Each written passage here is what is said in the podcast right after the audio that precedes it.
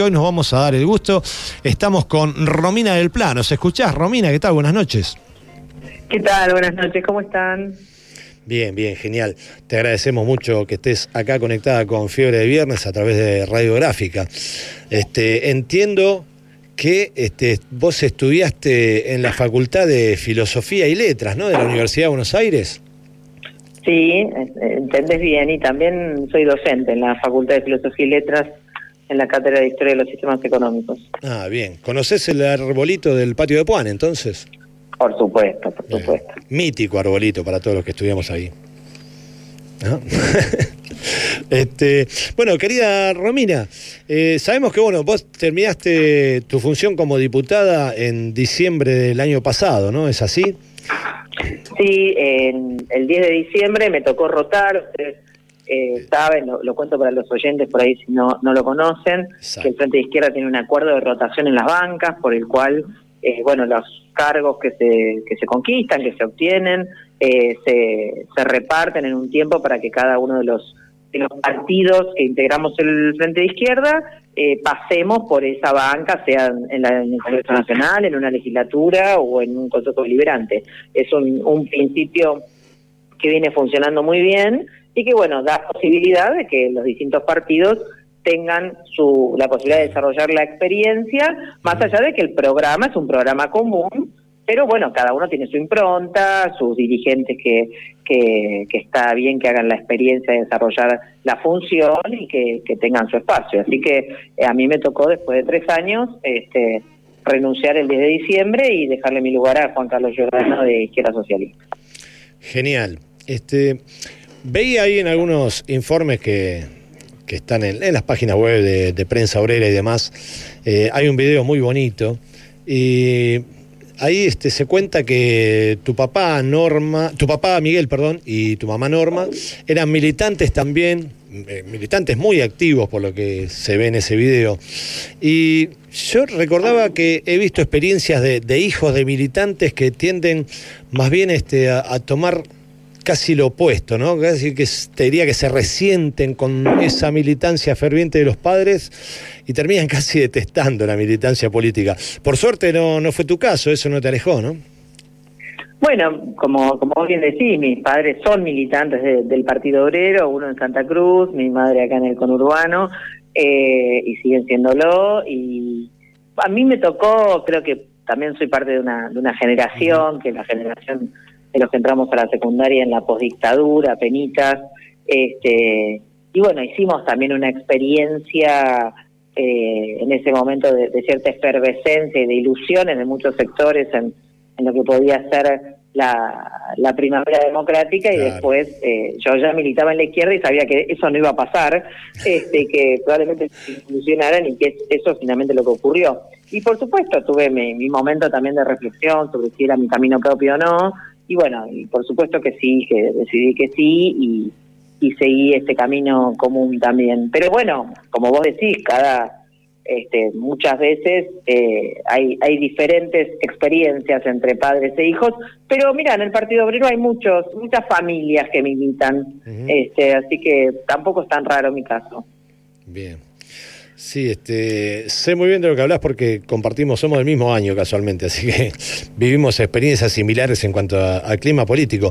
Y leí algo que, por supuesto, no, no puedo soslayarlo, que es este, esto que se cuenta sobre tu, tu trabajo eh, como cafetera. ¿Es así? ¿Esto es cierto? ¿Tuviste una experiencia vendiendo café en un mercado, ¿no? De muy chiquita. Sí, por supuesto. Mira, justo estaba charlando con una amiga acá que como la mayoría creo que de las y los jóvenes atravesamos una larga experiencia de, trabajo precarizado, ¿no? Antes de poder entrar a algún tipo de trabajo con algún derecho. Y bueno, a mí me tocó hacer muchas cosas, cobranzas, este, varias cosas, pero después, eh, apenas terminé la secundaria, fui a trabajar a un mercado mayorista de verduras que queda en febrero, que sigue estando, Coproico. Este, y bueno, allí entré a trabajar vendiendo café eh, y trabajé cuatro años y fue una ah, experiencia que de alguna manera creo que me formó bastante. Después ya estudiaba en la universidad, mientras hacía eso, este, financié parte de mis estudios y bueno, después finalmente empecé a trabajar como docente, pero pero bueno, sí fue una de mis, de mis experiencias más fuertes previo a la docencia. Bien. Sos eh, profesora de historia. Este, ¿En qué te, te, gusta en alguna época en particular? ¿Te, te especializaste en algún momento de, de, la historia en particular? No, porque en realidad cuando entré a la facultad, creo que como muchos, tenía una idea más ligada a dedicarme a la investigación y demás, y después la, la, la vida me fue llevando para otro lado. Entonces, eh, ah. La terminé dándole más importancia a la docencia, ¿viste? Ah. Y creo que, que ese es el, eh, finalmente, es el, el, lugar que encontré como, como propio. Eh, y bueno, siempre, qué sé yo, me tira mucho la historia la historia este, de los pueblos originarios de América, eso siempre fue lo que más me gustó y cuando pude viajar eh, lo hice también eh, recorriendo este espacios y, lugares y ruinas y, demás, pero pero bueno, mm, qué sé yo, me parece que lo más interesante es poder aprender de nuestra historia reciente, ¿no? Y cómo tenemos que, que, sacar las conclusiones que yendo siempre detrás de programas de las clases dominantes, por más que se disfracen de, planteamientos populares, siempre va al fracaso, ¿no? Y eso creo que, que es la clave y uno de los ejes que hoy eh, el Partido Obrero de Frente Izquierda trata de, colocar en este proceso. Sí, hablabas de viaje, me imagino que como profesora de historia cuando viajás no tenés la mirada del turista común. Digo, a mí me pasó de ir a, las ruinas eh, de, San Ignacio en Misiones y, y, decís, pucha, acá hay un montón de historia y, ver toda la película de cómo es que se llegó a esta ruina, que por ahí un turista más este, desatento con esos temas lo ven como algo simpático y, uno ve atrás de eso todo lo que fue la expulsión de los jesuitas y eso te, pasa así, ¿no? De, tener esa mirada a donde vas con todo el proceso histórico-social de ese lugar.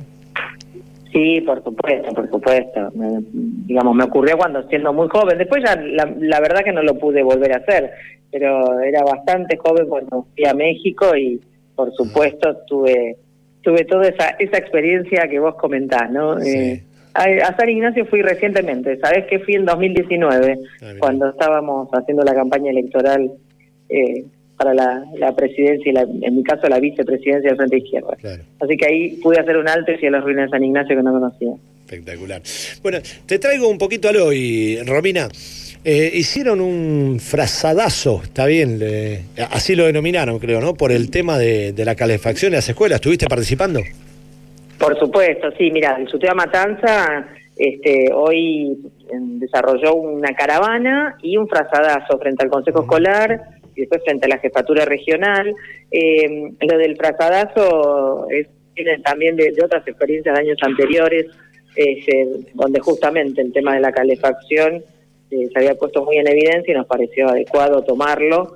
Eh, ¿Por qué? Bueno, porque una enorme cantidad de escuelas del Distrito de La Matanza y de toda la provincia no, no tienen las condiciones de infraestructura adecuadas para este regreso a la presencialidad que se ha impuesto este, sin atender ni la situación sanitaria real ni las situaciones educativas. Eh, ha sido una decisión política del gobernador que tiene que ver con, con cómo reposicionarse en el cuadro electoral y demás, pero no que atendiera a los problemas reales de las escuelas. Y tanto es que no lo atendieron que anunciaron la presencialidad y resulta que un montón de escuelas no podían empezar y no pudieron empezar. El 70% de escuelas en, en La Plata no podían empezar, acá en La Matanza un montón, y en otras igual empezaron, pero con estudiantes y docentes muertos de frío en esta semana del, de la ola polar.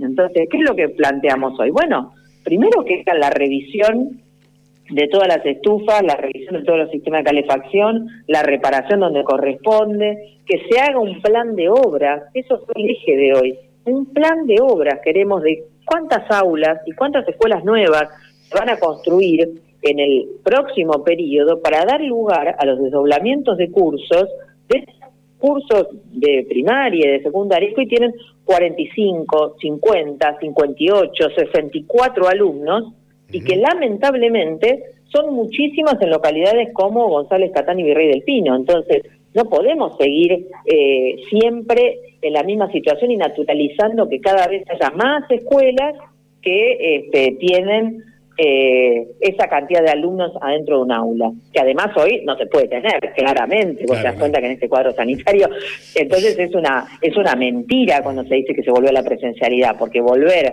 a que una burbuja de 10 alumnos vaya cada seis semanas, ah. no es volver a la presencialidad, eso es poner un título en algún diario, la realidad es otra, y por eso los docentes, que somos los principales preocupados por volver a la presencialidad, pues somos los que más queremos volver a la presencialidad, estamos hartos del trabajo este, totalmente recargado de una virtualidad donde además eh, nos damos cuenta de, que muchos de nuestros estudiantes no pueden acceder y por lo tanto reclamamos la conectividad gratuita, reclamamos que haya dispositivos este, y nos hemos puesto al frente de esos reclamos todo este año y medio, eh, de todas maneras nos damos cuenta que no se puede naturalizar esta situación de funcionamiento. Entonces, bueno, la actividad de hoy tuvo que ver con esto, por eso nos dirigimos al Consejo Escolar, después nos dirigimos a la Jefatura Regional, donde de alguna manera nos reconocieron que efectivamente esta es la realidad. Imagínate, va creciendo la matrícula, entre 10.000 y 15.000 alumnos por año en La Matanza, en escuelas públicas. Imagínate, eh, cada, cada año eh, la matrícula aumenta eh, en una cantidad que serían 15 escuelas nuevas. Ahora, en todos los últimos años, no solo esto, este año y medio de, del gobierno de, de Axel Kicillof, sino en los cuatro de Vidal y antes, en los ocho de Scioli, no se construyó una escuela. ¿Se entiende? Y ese es el problema, que venimos de un arrastre ya demasiado eh, agudo en materia de desinversión en materia de infraestructura. Y el problema es que todos los gobiernos dicen que invierten un montón en infraestructura, pero si siguen gastando la plata este, como la vienen gastando, que es que se la llevan las empresas de infraestructura escolar, que cobran una fortuna y la más de las veces terminan abandonando la obra, no terminándola, eh, haciendo obras de pésima calidad, arreglando una cosa y desarreglando tres, bueno, efectivamente, por más plata que se ponga, siempre vamos a estar en la misma situación. Entonces hay que cambiar la lógica de cómo se encara el problema de infraestructura escolar, que tiene que ser a partir de cuadrillas donde se contrate eh, mano de obra y trabajadoras y trabajadores desocupados del distrito, eh, bajo convenio y con cuadrillas que dirija el Estado, que controle que entonces los materiales sean los que realmente se tienen que usar, que controle que no haya, este, que no pueda haber sobreprecios porque va a salir efectivamente lo que lo que cueste, que esté bajo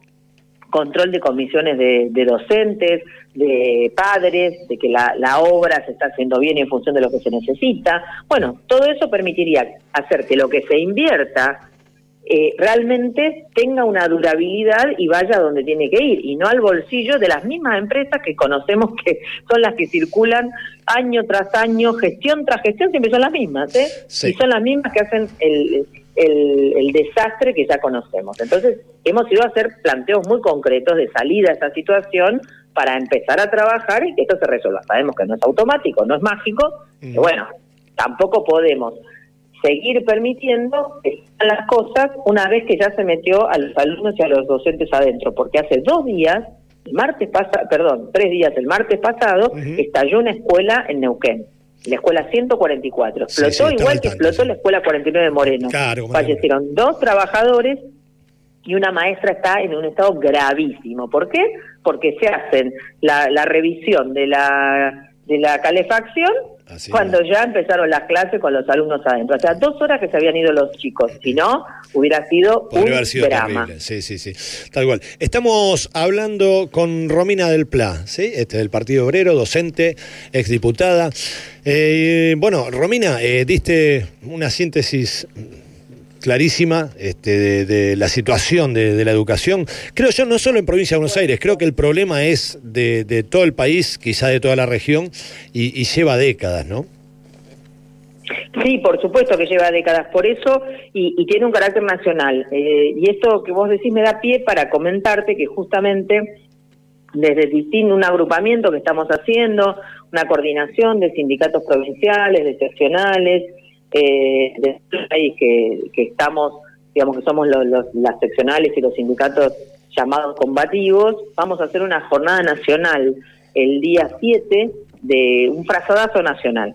Eh, justamente para poner en evidencia que la situación de la, de la calefacción, de la infraestructura, de estos déficits en este momento en el que se quiere avanzar en una presencialidad que no, no tiene condiciones, vemos todos que están, este, la situación de, los contagios no, este, no amaina y la cantidad de fallecidos tampoco. Entonces, eh, la circulación del virus sigue lo más campante y no y digamos imponer una presencialidad significa que esto se va a, agudizar. Entonces, bueno, vamos a hacer el miércoles 7 un frazazo nacional este, que acá en la, en la zona del AMBA va a tener su expresión eh, en una caravana que vamos a hacer este, desde Congreso a Casa de la Provincia de Buenos Aires y después a Palacio Pisurno, este, poniendo estos temas en el centro de la escena y va a tener expresiones en un montón de provincias. Ah, hasta el Palacio Pisurno. Te presento, bueno, acá Julián Francil, que es mi compañero de mesa, te quiere, te quiere hablar, Romina.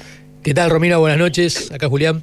Bueno, hablando de, manifestaciones, hablando de expresiones, este, a seis meses ya, digo, eh, para tocar una temática más vinculada al género, sabemos que la izquierda, en particular el POLFID, en su totalidad, es pionera, vanguardia en Argentina por la lucha de las distintas este, diversidades de género, como también la cuestión de la mujer. Y a seis meses de ya aprobada la, legalización del aborto, en contexto latinoamericano podemos hablar de que creo que hace poquito el tercer estado, se, un estado mexicano que es el tercero, que lo legalizó. Eh, estoy viendo de que, o estamos viendo también un poco, porque no es para ser oído sordo, de que ya hay como 32 demandas que no prosperaron, pero que se están iniciando en contra de la legalización. Este, ¿Cuáles son los pasos a seguir de la izquierda? Este, ¿Se está hablando de esto? ¿Se, sobre, se sobreestima, crees? Este, ¿O hay que poner un poco en foco esta cuestión para no perder la conquista. Bueno, mira, el primer tema en el que estamos muy alertas es en la aplicación real de este de esta ley en todo el país. Entonces estamos justamente eh, siguiendo cada en cada provincia eh, donde hay obstáculos, donde se impide la realización de la práctica, donde no se garantiza eh, y también siguiendo esta esta seguidilla de denuncias, de amparos eh, que han hecho distintos sectores este, clericales y protectores del aborto clandestino, lógicamente, eh, y en ese sentido, bueno, eh, manteniendo el estado de movilización y de organización, creo que es lo primero que hay que plantear. Pero lo segundo es que para contrarrestar esa acción de los sectores eh, de los sectores clericales, los que quieren proteger el enorme negocio que, que empiezan a perder, los que quieren seguir con sus prácticas oscurantistas, hay que reforzar mucho eh, el reclamo de una aplicación real de la ESI en todas las escuelas y en todo el país. Y esto nos parece fundamental porque eh, justamente de la mano de la, de, la, de la educación sexual integral es que tenemos que poder eh, también erradicar muchos elementos de, de formación, que no son, de, no son este, justamente elementos formadores que se dan en distintas provincias y en instituciones donde justamente la ley que está vigente y que reclamamos su modificación, la modificación del artículo quinto, permite que, bueno, se aplique o no se aplique directamente los contenidos este, de esta ley. Entonces nos parece eh, que es clave acompañarlo con este reclamo y por supuesto con el tema de la separación de la Iglesia del Estado, porque en definitiva todos estos sectores, ¿quién los financia? Los terminan financiando todas estas usinas de oscurantismo que en muchísimos casos terminan eh, siendo financiados con fondos estatales, lo cual significa un contrasentido enorme, pero cuando estamos reclamando la separación de la Iglesia del Estado, lo estamos haciendo justamente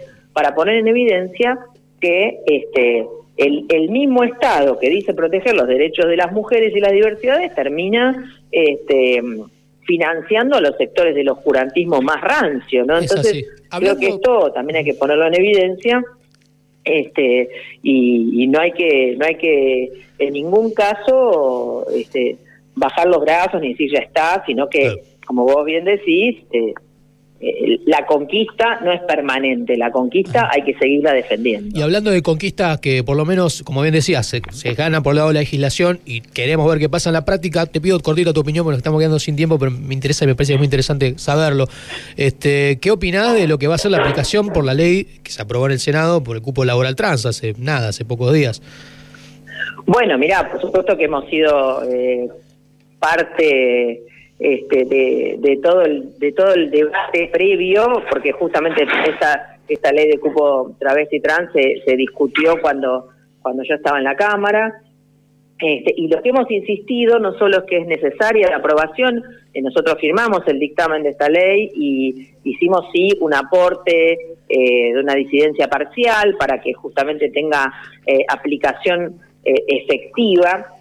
Lo que importa una vez que se apruebe, que esperemos se apruebe, es que tenga una aplicación real. Porque ¿cuál es el, el problema que vemos? Hay muchas provincias e incluso municipios que tienen previamente aprobada este, ley de ley de cupo travesti trans en la provincia de Buenos Aires, sin ir más lejos, la ley Diana Zacayán. este, pero no tienen aplicación real. Entonces, hay que aprobarlas y aplicarlas. Y aplicarlas, tal cual. Es, lo más difícil.